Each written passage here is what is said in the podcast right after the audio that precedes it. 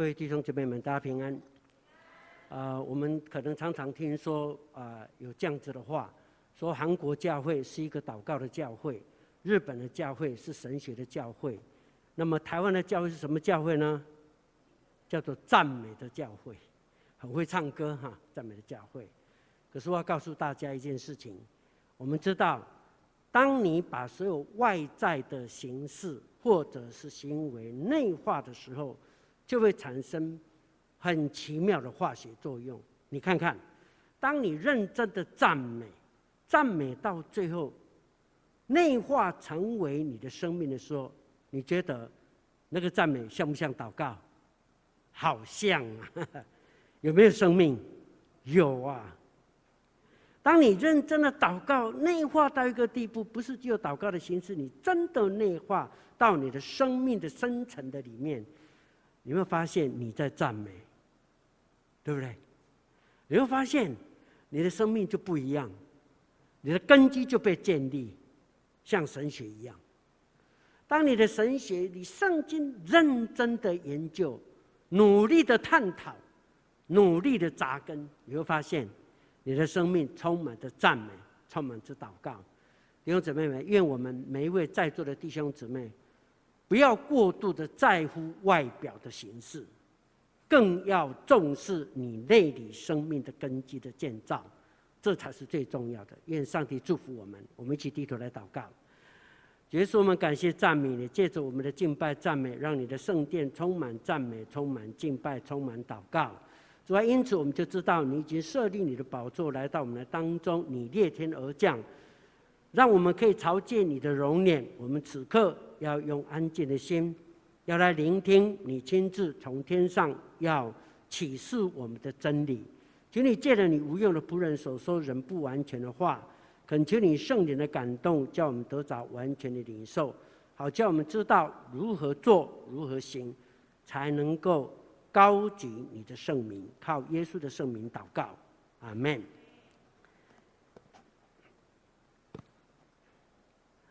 啊，今天想借着啊马太福音十八章二十一节到三十五节，我们刚刚所读的经文，用世上最可怕的监牢跟大家一起来分享。我看看这个图，你就知道我要讲哪一个监牢了哈。OK，我们的大纲大概是这样子：第一，从疫情的遭遇，我们来漫谈监狱；第二，如何明白经文中的比喻呢？要分成三点，从它的背景、意义跟教训一起来分享；第三。啊，最后要做一个结论，举一个例子，就是最美丽教堂的纪念意义。首先，我们先来看，在疫情遭遇当中，我们来谈谈监狱。我们都知道，呃，美国旧金山有一处遗迹，一般人都以西班牙语叫做地府岛来称呼它。没有人会知道到底为什么要这这样称呼它，但是它就是世界上很著名、戒备最森严的监牢。被称为阿卡特拉兹监狱，这是我们清楚的。他在呃，主后一九三三年到一九呃六三年之间，有三十年的时间，被列为作为这个联邦的监狱啊。监狱的四周围呢，很特别，因为它是在旧金湾的冰冷的海水所包围，而且呢又有高墙耸立，重门深锁，守卫手上都拿着机关枪。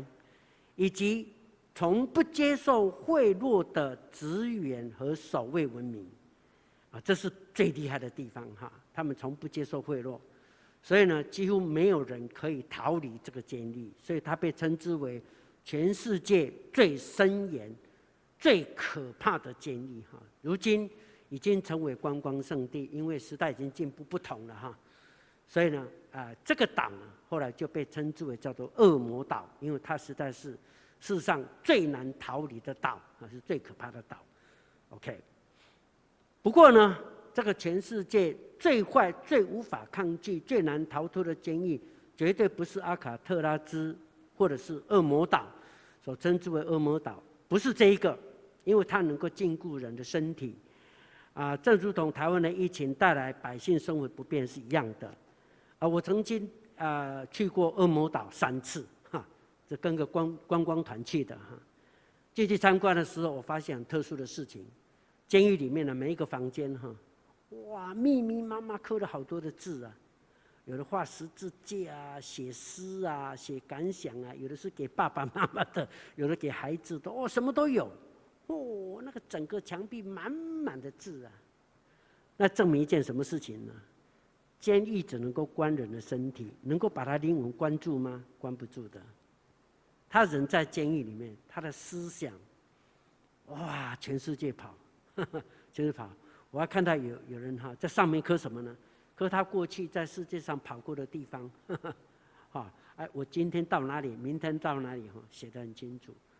你正如同圣经里面，耶稣曾经讲过这么一句很宝贵的话，他说：“那能够监禁你身体，不能监禁你灵魂的，你不要怕他。”那能够杀你灵魂，又能够杀你，哎，那能够杀你身体，又能杀你灵魂的，你正要怕他，不是吗？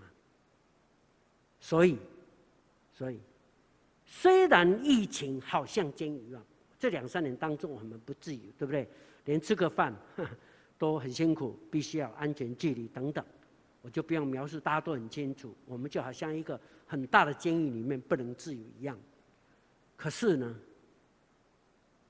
我们的心却不会被坚固，不是吗？不会被监禁吗？对不对？那么到底，到底，怎么样的监狱才称之为最可怕、最不能够逃脱的监狱呢？我们今天的经文里面已经告诉我们了。主耶稣把在这个比喻里面所谈到的监狱是人内在的枷锁。你看看那个呃欠的国王千万银子的仆人。当他来到国王面前的时候，哈，他苦苦的哀求，因为国王，他没有什么抵押品呢，只好要把他抓去关起来，然后把他妻子儿女通通卖掉，用来偿债。他就跪在他的面前，大声的呼喊：“主人啊，求你宽容我，有一天我一定把债全部还清。”结果呢，国王赦免了他，告诉他说。从今以后，你的债已经涂抹了。当他从跪着站起来的时候，他已经完全得自由了，对不对？有没有被关了？没有嘛，哈。后来，当他一出来，看见有一个他的同伴，你知道以前的奴隶啊，哎，以前的奴隶分成两种，一种叫管理阶层的，一种是叫做实务阶层的人。这个欠千万人呢，就是管理阶层的仆人。他看见他的下属，那个呃，在实务阶层人看见他欠了他十两银子，就揪着他。你看那个形容词语是，就揪着他，还掐住他的喉咙，对他说：“你把所欠的还来。”他就跪下来求他说：“求你原谅我，再给我宽限几天，我一定把所欠的债都还你。”他不答应，就把他下在监里。结果，他们仆人当中的同伴看不下去了，就把这事情告诉了国王。结果国王听到很生气，就把他抓来，拍桌子瞪眼睛，告诉他说：“我已经赦免你，为什么不能赦免那个人？”就把他就交给掌刑的。听好，掌刑的意思说他有经过什么鞭刑？有经过刑罚，交给掌刑，然后就关到监牢里面去。请问是谁把谁关在里面去？是国王把他关进去的吗？好像不是呢，是他自己把自己关进去呀，对不对？那为什么他把自己关进去了？原因就在这里。哎，不好意思，最可怕的监狱就是自己把自己关关进去。他是那些不能赦免弟兄人所造成的，是缺乏赦免之心所造成的监牢。你不肯赦免人。你就没有办法得到赦免，所以呢，他就被关进监牢。无形的监牢其实比有形的监牢更可怕。这是第一部分跟大家分享的。第二个，我们一起来看如何来明白经文当中的比喻，分成三部分，就是背景、意义跟教训。我们看第一个比喻当中的背景是什么？马太福音十八章，我们刚刚看的是二十一节到三十五节。那么第一节到二十节，正是二十一节到三十五节的背景。这里有一个对称点，让我们知道，呃，我们刚刚所说的是正确的。你看看哦，《马太福音》十八章第一节这样告诉我们说，耶稣的门徒就问耶稣说：“主啊，在天国里谁最大？”你看二十一节怎么说？彼得就进前来问耶稣说：“我的弟兄得罪我，我饶恕他七次可以吗？有没有？你看，都是门徒问耶稣，这是一个对称的。你从圣经文学的角度来看，这种对比，你就知道说，原来要讲二十一节到三十五节的真理这个比喻之前，前面已经有了铺排，这是写圣经的作者特别的安排，所以这变成一节到二十节是三二十一节到三十五节很重要的背景。这背景里面提了两个很重要的真理，第一。第一节到十四节，第一节到十四节讲到不是说，哎，天国是谁最大呢？耶稣马上找了一个小朋友来，带到他面前，就跟他们讲说，天国正像这样的人，你们必须像小孩子一样，否则断不能够进上帝的国。所以在天国里，哪一种人最大？啊，哪一种最大？谦卑的人最大。所以他的主题放在谦卑。可是后面那一段。又告诉我们什么呢？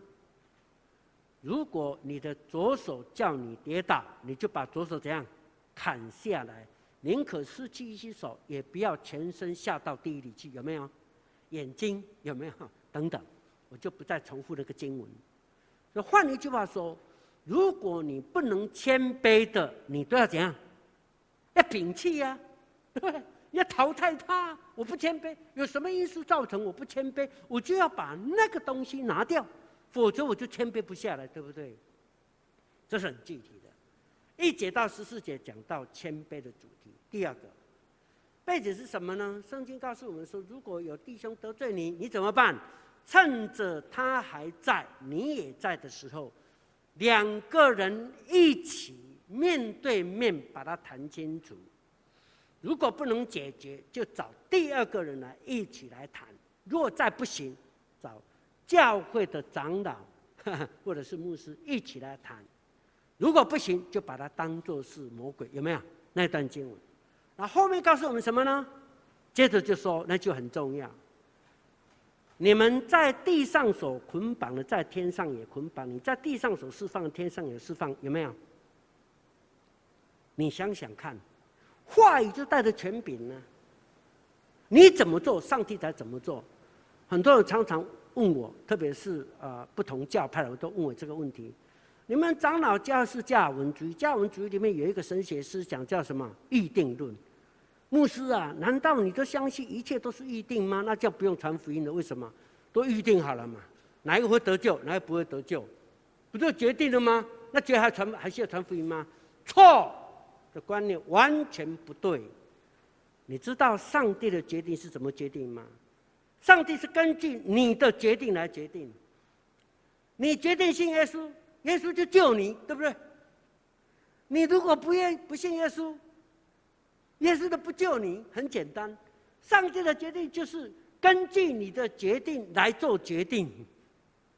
你在地上捆绑的，天上就捆绑；你在地上释放，天上就释放，是不是？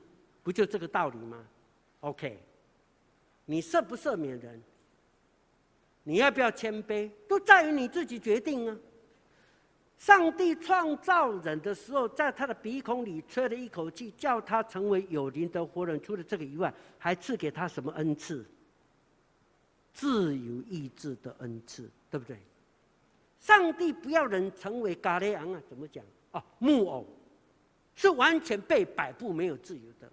上帝不，上帝所造的人都是完全自由的，你完全可以做自主的决定。所以你在地上怎么决定，天上就怎么决定。你在地上赦免，天上就赦免你；你在地上不赦免人，天上也不赦免你。就是这样，上帝是根据你的决定来做上帝的决，不是做你的决，而是做上帝的决定。OK。所以就很重要喽。你看，接下来我们就看这个比喻里面，我们要了解这个比喻，有了这个背景以后，我们要来想，要牢记三件事情，你才能够更了解这个比喻里面的意思。首先，我们看耶稣基督就告诉彼得啊，你饶恕人哈，不是七次啊，要饶恕几次？七十个七次。难道四百九十次，那四百九十一次就不饶恕了吗？不是啊，老实讲，你饶恕了四百次，已经忘记了饶恕几次了，对不对？要忘，要饶恕到你忘记几次了，还继续在那边饶恕，因为我不知道四百九十次是哪一次，了解吗？可是这样门徒不会了解啊，怎么样呢？耶稣干脆讲了比喻，就是刚刚我们提到那个国王跟他欠债主，还有债主又欠了另外一个一个呃债权人，对不起，欠了债权人的债权人千万的又那个故那个比喻。这个故事里面，耶稣所要传达的信息，不是要讲到救赎，是要讲到赦免。怎么讲呢？因为也有人常常解释这段圣经这样讲。他说：“哈，你看这个国王就是代表上帝呀。”错，这个比喻是不对的。记住啊，国王不是在象征上帝，因为上帝的赦免不会只有一次，对不对？你想，我们信上帝的，对不对？你想到现在目前为止，你信主那么久了，上帝赦免你几次？我不知道几千万次了，老实讲，我做牧师啊，我想错，做错会想，会会会有很多的决定是错误的，你知道吗？我人有七情六欲，我有很多犯罪的想法。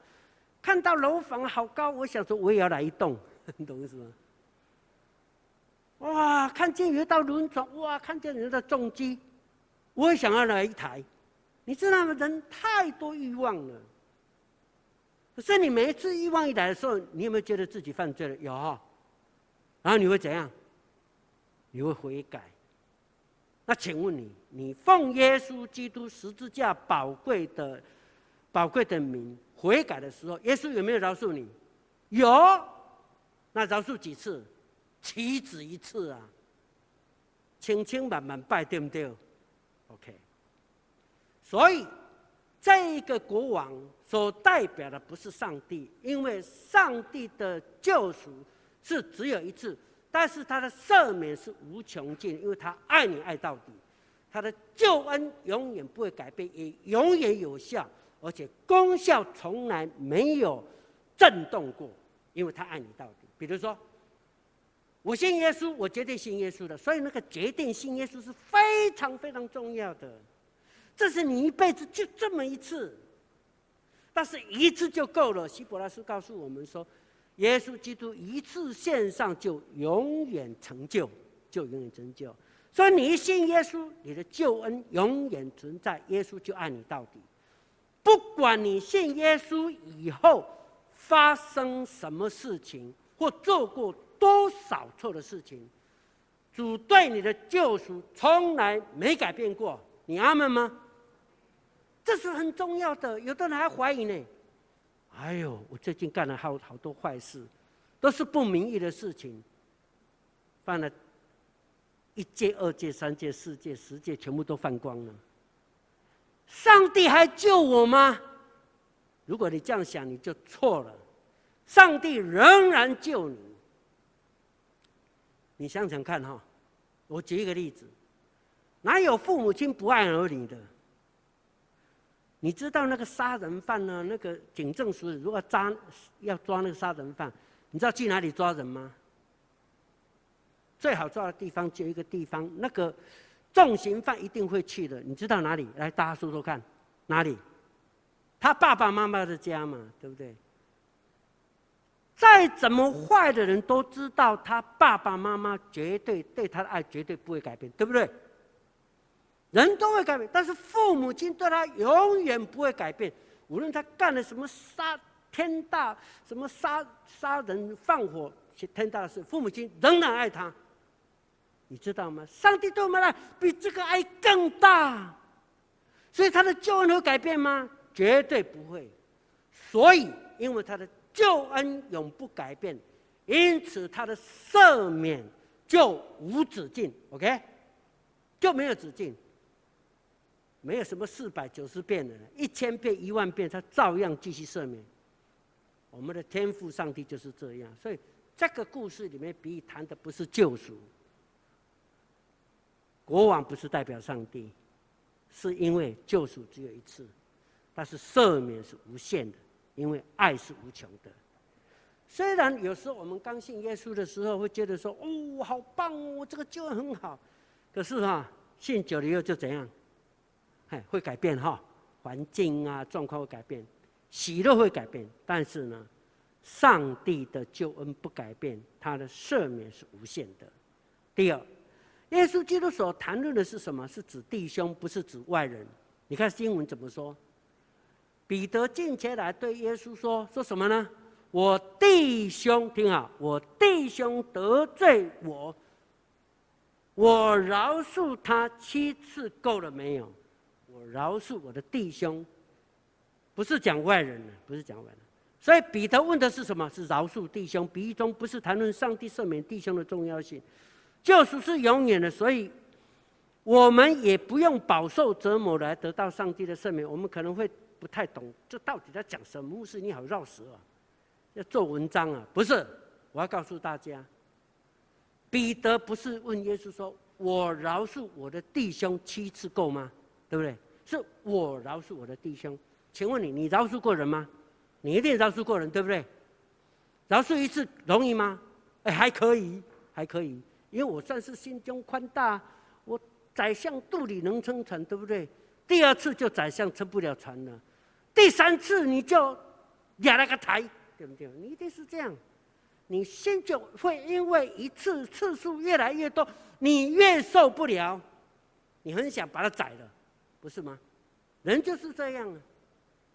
所以如果你说由我个人林真坤要来饶恕别人，太难了，太难了。那我怎么办呢？你说啊，我不需要这样，呃，诶诶，不要饱受折磨，这赦免人很折磨你，不不是吗？一次、两次、三次、四，越久就越折磨嘛，不是吗？你如果不要被赦免所折，这个功课所折磨，你只有一个秘诀，只有一个办法。什么办法呢？你想一想，你信耶稣没有？有。你信耶稣，刚刚不是讲过吗？是因为你得到什么？你的罪怎么解决的？是得到耶稣基督赦免你的罪，用他的宝血洗净你一切的不义，是吗？OK，如果是这样，你就要想，我现在一定要赦免人，我赦免不下去。可是我想到，耶稣基督赦免过我，我经历这个赦免的恩典，充满着喜乐跟平安。你知道，一个人被赦免的时候，只有只有三种三三种感觉，有三种感觉。第一个什么？好感动，哎呦，一千万就不用还了。哪有那么好的事情？太感动了，无理由的叫白白的恩典，就打动你的心，对不对？很感动，被赦免就很感动。第一个感觉，第二个很感谢，那叫好康，对不对？这样就不用还了，很感谢，感动，感谢。最后一个什么？欢天喜地的跳起来，对不对？太高兴了，你一定是。很单纯是这样，弟兄姊妹，当你有这样感觉的时候，你真的领受到那个赦免的恩典，对不对？你领受到了，所以呢，你就想，我饶我求上帝赦免我，他都这样赦免我，让我经历的感动、感谢和欢心，所以呢，我也应该把这个感动这样用在那个人的身上，怎样呢？换一句话说，你饶恕他是你饶恕他吗？好像不是嘛？是谁饶恕他？是上帝饶恕他，是耶稣基督十字架饶恕他嘛？对不对？因为我只不过是贵罪耶啊！怎么讲？我是过过路客，我是路人甲、路人乙而已啊！因为我是领受他的赦免，我就用他赦免我的恩典来赦免别人。其实这个恩典不是我的啊。我也没有受罪的权柄啊，只有谁才有？那一位天上的那个才有。所以，我如果不要饱受折磨来得到上帝的赦免，不是靠律法，是靠应许的时候，我这个办法，靠着耶稣基督赦免的恩典来赦免别人，就不是我个人我自己人自己去赦免别人。所以，饶恕你的弟兄。怎么饶恕？是靠着耶稣基督的恩典来赦免别人。这是第二个，第三个，审判就在此时此地。你看那个犯千万呃欠千万债务的人，后来很快的，因为揪住那个欠他钱的人不还，他不赦免他，所以他就被关在监牢里面去。你看，哎，瞬间呢，很快呢，没有多久，对不对？当天就发生了。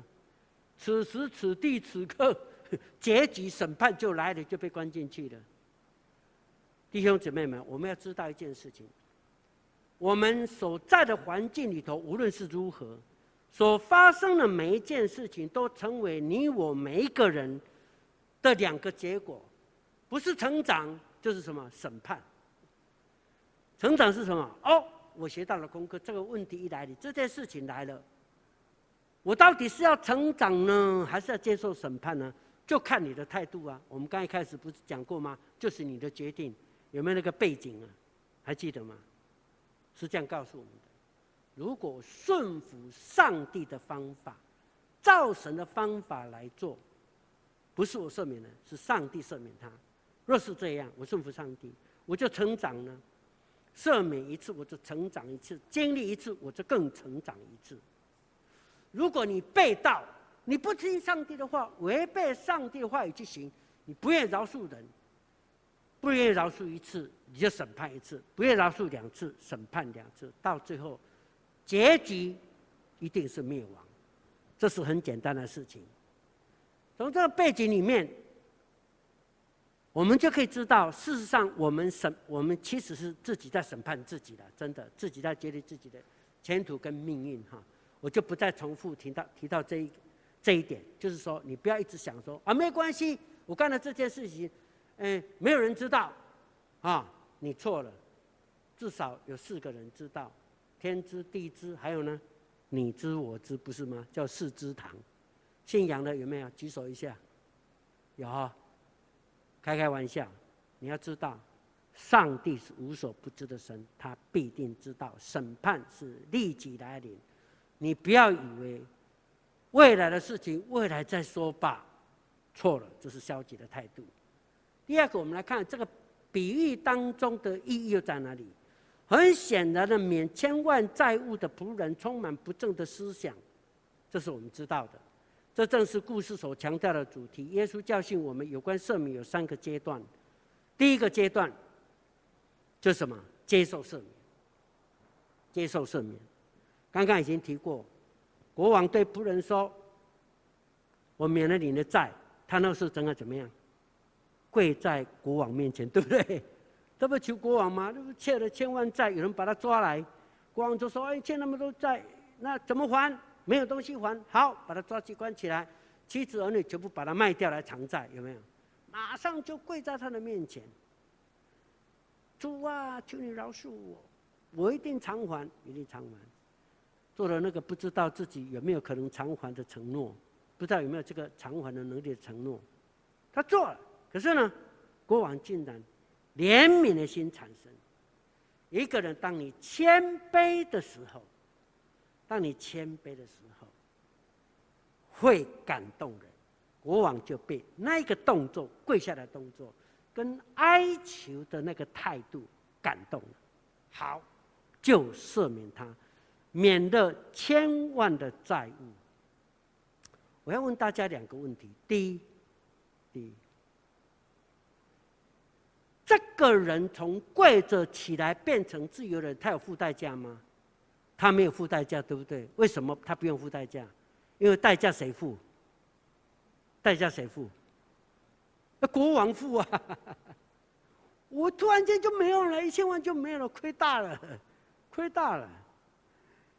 记住啊，饶恕不是不用付代价的，饶恕是要付代价，不是不用付代价。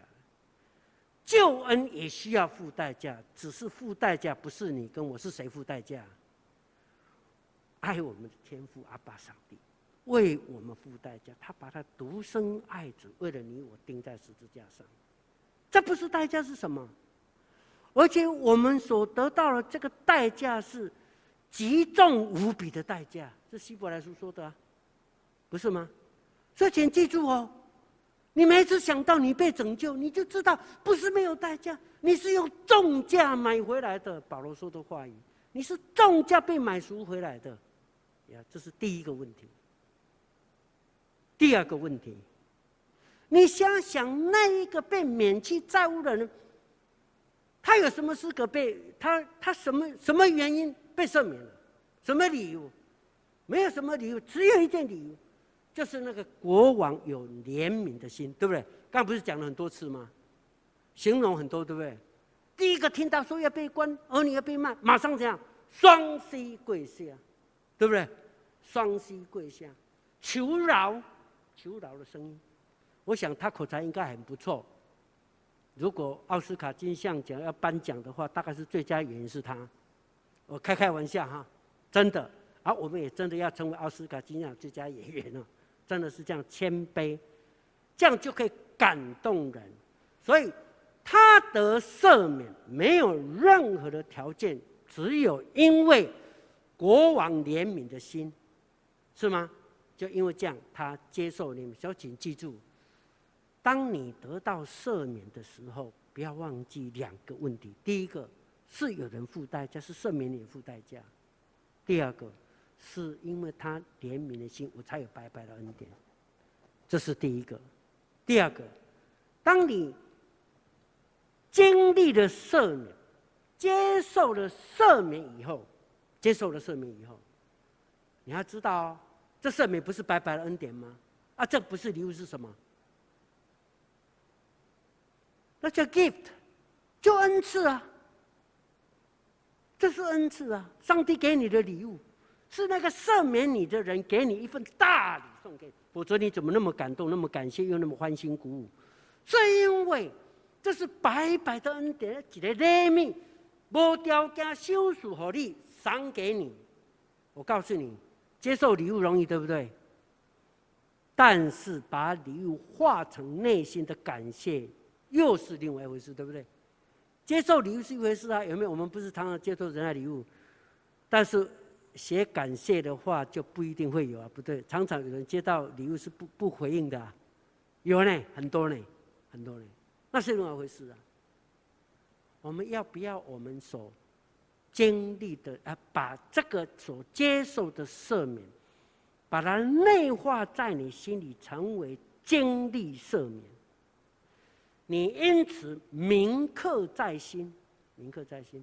哎，我听过一个故事，很有趣啊。说有两个人，好朋友好的不得了，两个人一起在沙漠里面前进。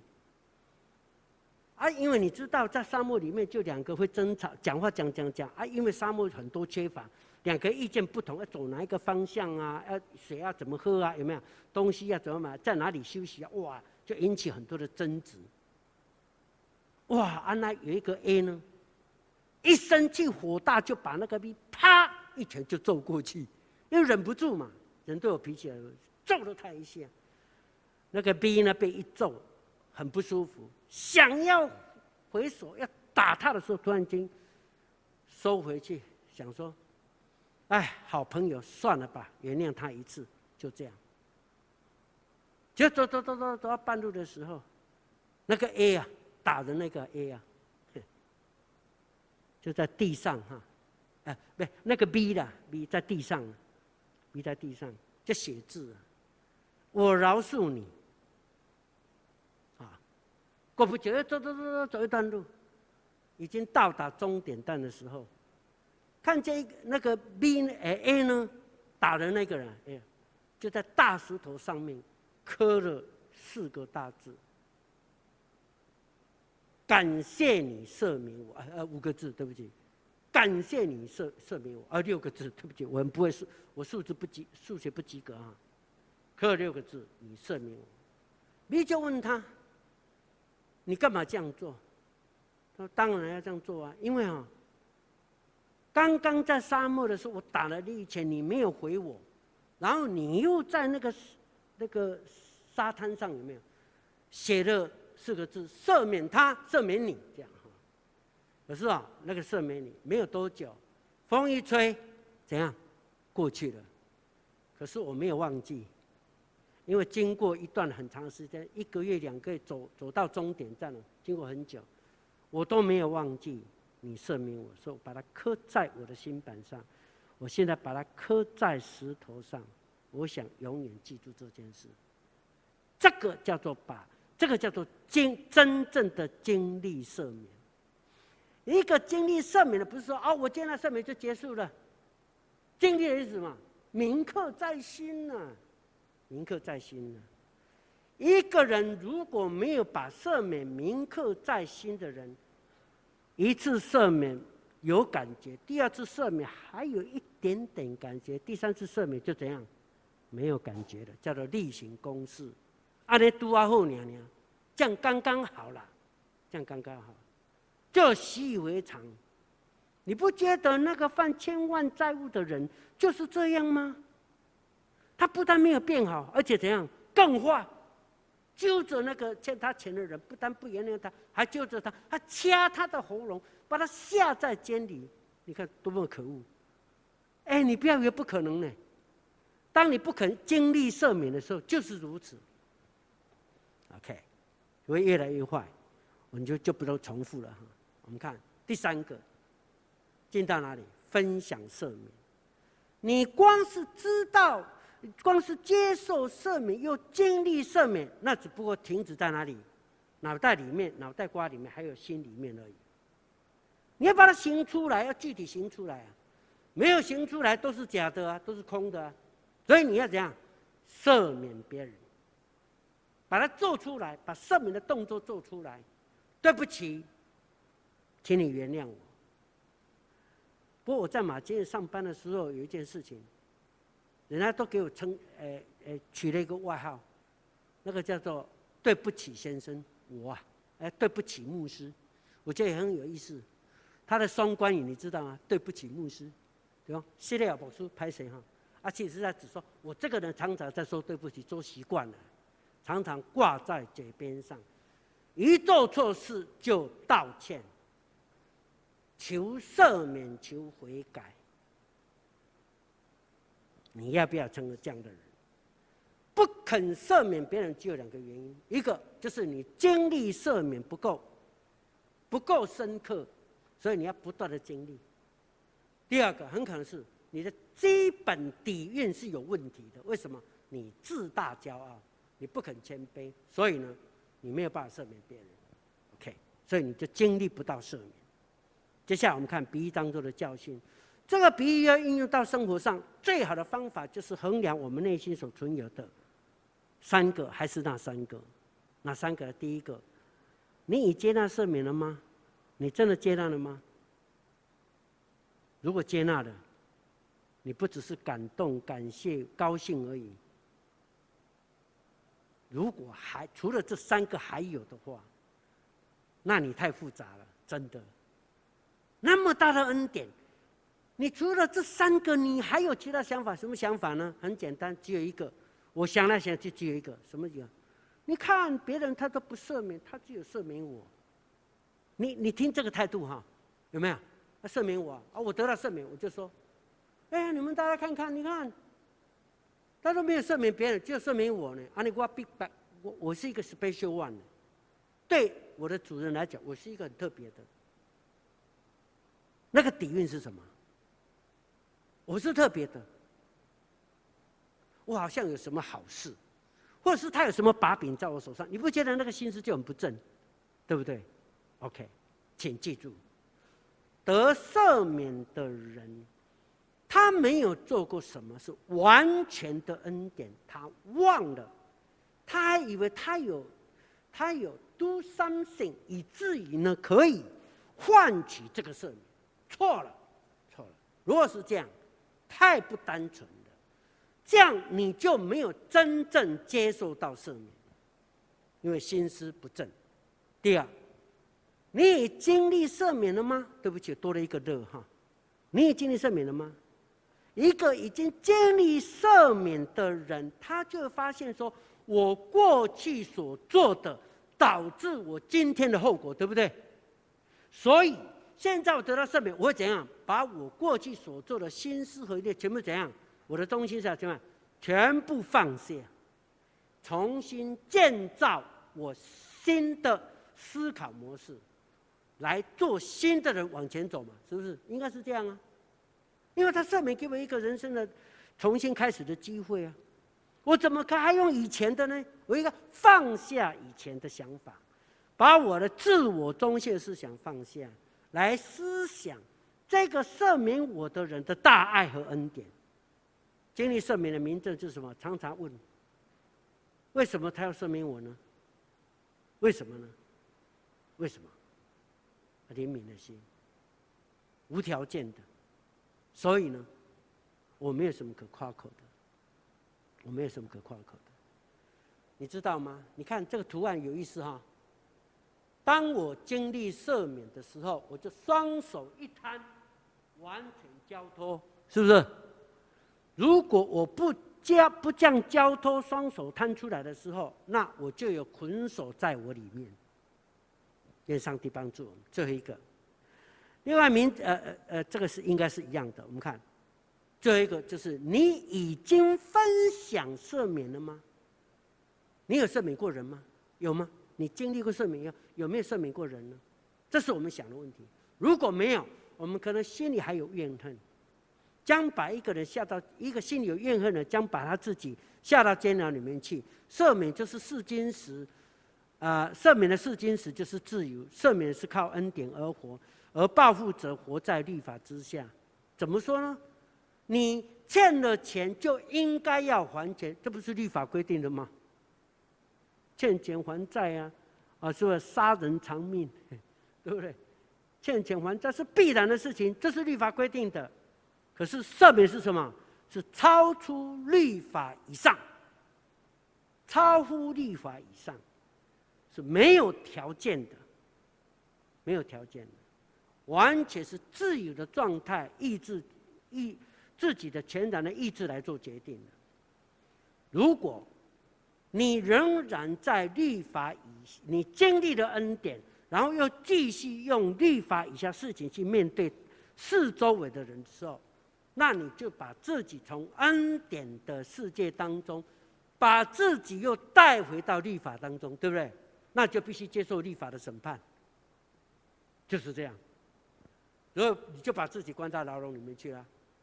然后你去了，不愿意赦免别人的心，常常是使人经历到苦楚折磨。这中的比喻里面所说的一样，啊，愿上帝帮助我们，一定要好好学习赦免的功课。我想最后讲这个故事来做一个简单的结束。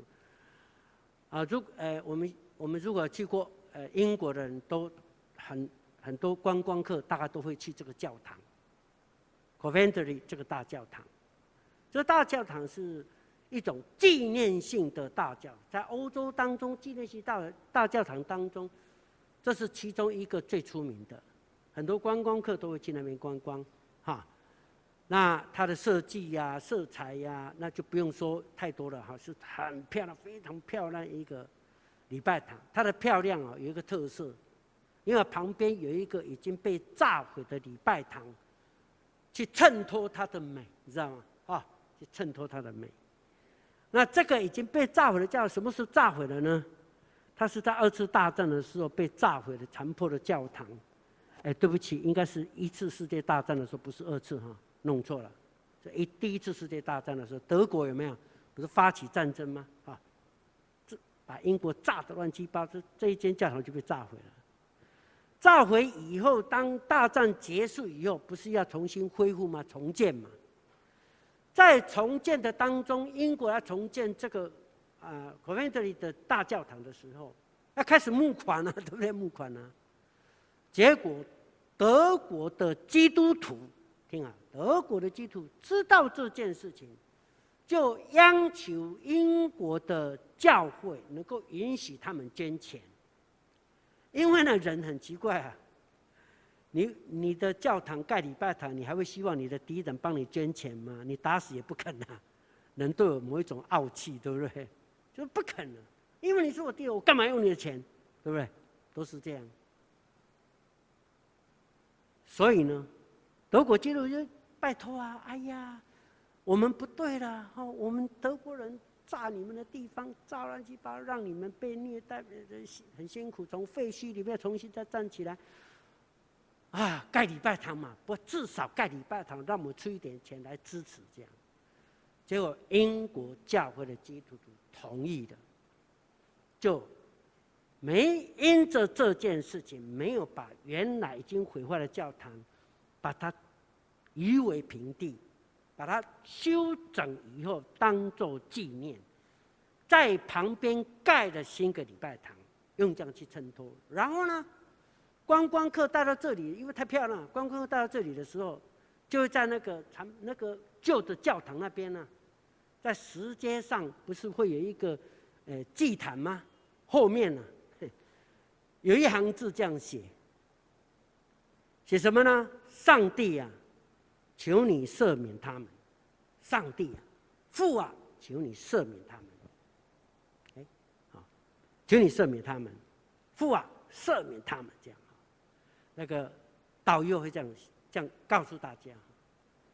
听了以后，他哦，原来是这样。你看哈、有没有？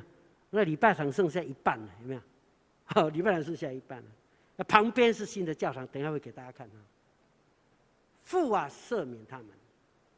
你想想看，德国人侵略英国，是不是历史事实？能够磨灭吗？心里的伤痛会过去吗？好难呐、几乎是不可能的。拍摄大概唔通得罪我，我也会把你记住哈，开你玩笑，真的，你炸了我，我很难赦免你，我真的很难。但是我祷告，主啊，我们都是主内的弟兄，对不对？弟兄跟弟兄，刚刚彼得不是问吗？我弟兄得罪我，会赦免他几次？七次够吗？有没有？是我的弟兄啊。历史不能磨灭，但我可以在主里头祷告说：“主啊，父啊，求你赦免他们，把我们之间的距离越拉越近，越拉越近。期望有一天可以彼此相爱，能够这样吗？可以，虽然历史没有办法改变，伤痕还在那里，但是。”我们可以有这样的祷告，这才是真相。愿上帝祝福我们，低头一起来祷告。主耶稣，我们感谢赞美你，给我们这段宝贵的时间，一同来思想圣经里对里头宝贵的信息。主，求你祝福我们，明白你的真道，我们就这样付诸实行，让我们的教会成为一个彼此饶恕的教会，让我们教会因着彼此饶恕，就更彼此相爱。建立合你心意的教会，荣耀你的圣名。好，借着我们的赦免，你的灵就要大大充满这个教会，使中山教会早日复兴。我们确信你要复兴中山教会，就在这些年间，靠耶稣的圣名祷告。阿门。